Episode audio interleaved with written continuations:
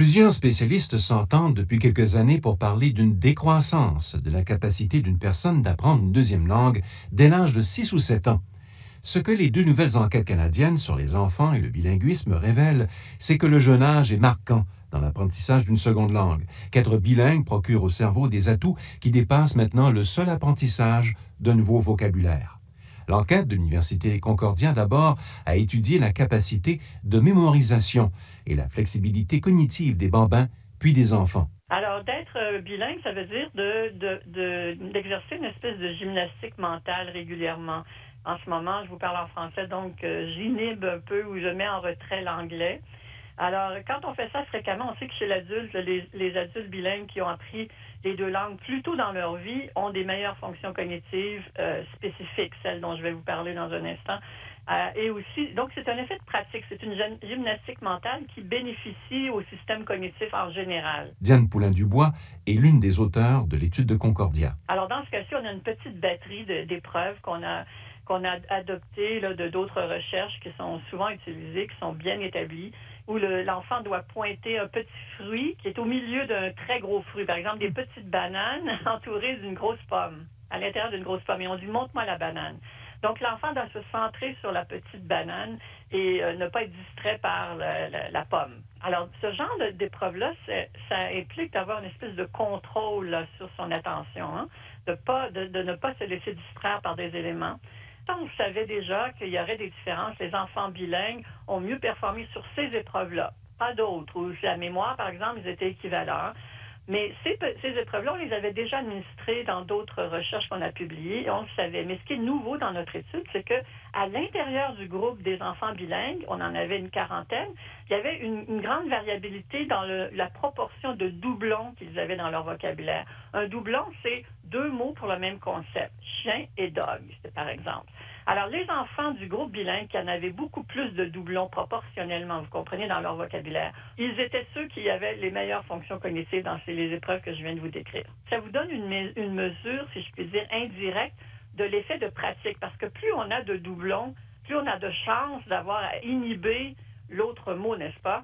Si j'ai un tout petit vocabulaire de, de doublons, alors là, euh, en français, par exemple, je, ne vais pas avoir à faire autant d'efforts que quand j'ai beaucoup, beaucoup de mes mots qui sont des doublons. C'est une gymnastique, vous comprenez? Si on a deux langues et qu'on n'utilise plus la deuxième langue pendant des années, on ne fait plus l'exercice mental en tant qu'adulte. Donc, chez l'enfant, c'est la même chose. C'est comme les fonctions cognitives sont très importantes dans la vie de tous les jours, euh, dans la persévérance. Euh, donc, à l'école, on s'attend à ce que, c'est ce que notre étude va montrer, je l'espère, quand ces enfants-là entreront à l'école, comment ça va se manifester au niveau des capacités cognitives qui sont requises pour euh, réussir en classe? Beaucoup de Canadiens qui vivent dans un milieu bilingue prétendent qu'il vaut mieux attendre qu'un enfant ait bien appris les bases d'une première langue avant de lui en faire apprendre une autre. Cela semble être du gros bon sens. Bien sûr, les défis auxquels font face les enfants dans un monde multilingue sont exigeants pour le cerveau. Il faut que l'enfant bilingue apprenne deux systèmes linguistiques en même temps, deux ensembles de sons, c'est-à-dire 36 sons en français, 44 sons en anglais, deux séries de vocabulaire, deux systèmes grammaticaux. Il s'agit d'un gros travail d'analyse qui est très taxant. Pendant une grande période, on a pensé jeune, mieux. Plus récemment, il y a des débats. On dit que euh, les enfants apprennent différemment. Ils apprennent avec tout le cerveau, euh, tous les sens.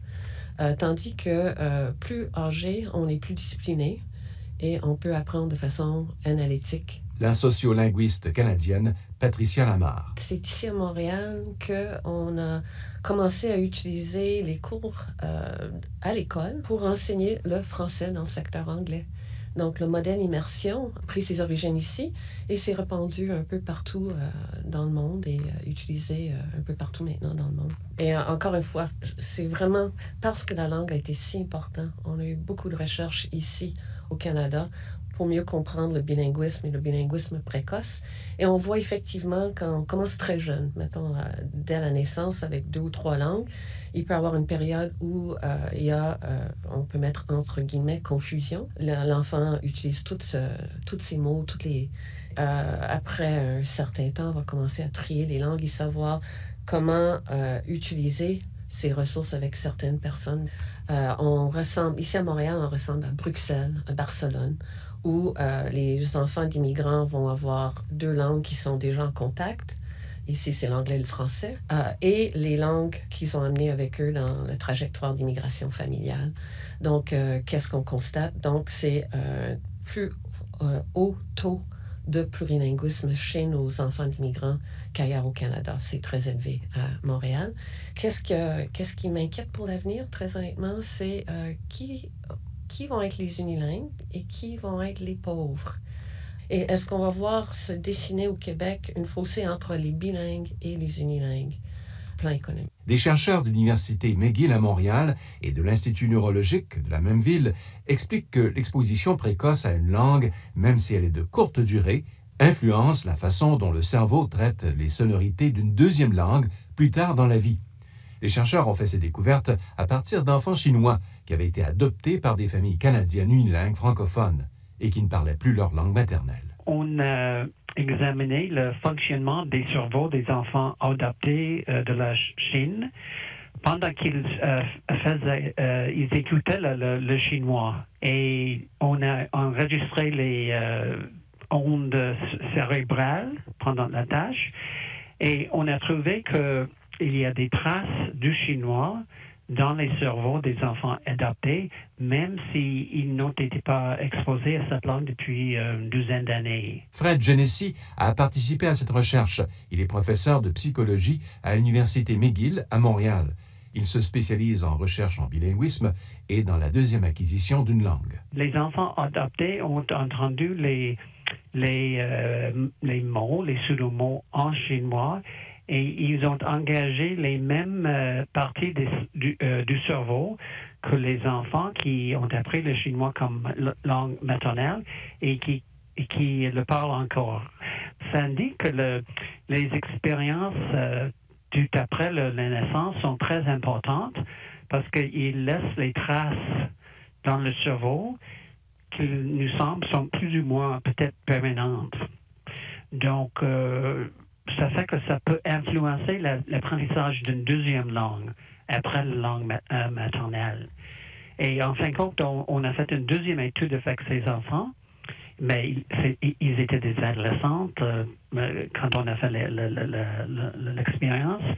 Euh, ils avaient entre une dizaine et 16 années. On a examiné la façon dont ils ont euh, écouter le, français. Quand ils étaient dans le, scanner et on a trouvé qu'ils ont engagé les, euh, les parties du cerveau qui ne sont pas les mêmes que les enfants euh, qui ne parlent que le français depuis la naissance, mais ils engageaient les parties du cerveau qui semblaient au, au résultat des enfants bilingues qui a pris le chinois comme langue maternelle, puis le français comme langue seconde. Donc, ça fait qu'ils sont comme étudiants de langue seconde. Il s'agit ici d'une découverte majeure, car elle permet de comprendre les mécanismes qui président au câblage du cerveau pour l'apprentissage d'une langue chez nos enfants.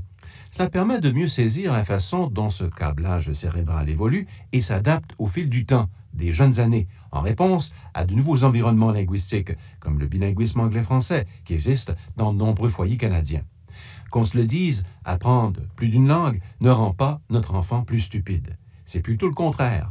Or, dans les années 30, c'est une croyance tenace, les premières enquêtes, notamment américaines, avaient soutenu que bombarder un enfant, que de l'exposer à plus d'une langue, pouvait retarder le développement de son cerveau. Un reportage de Radio-Canada International.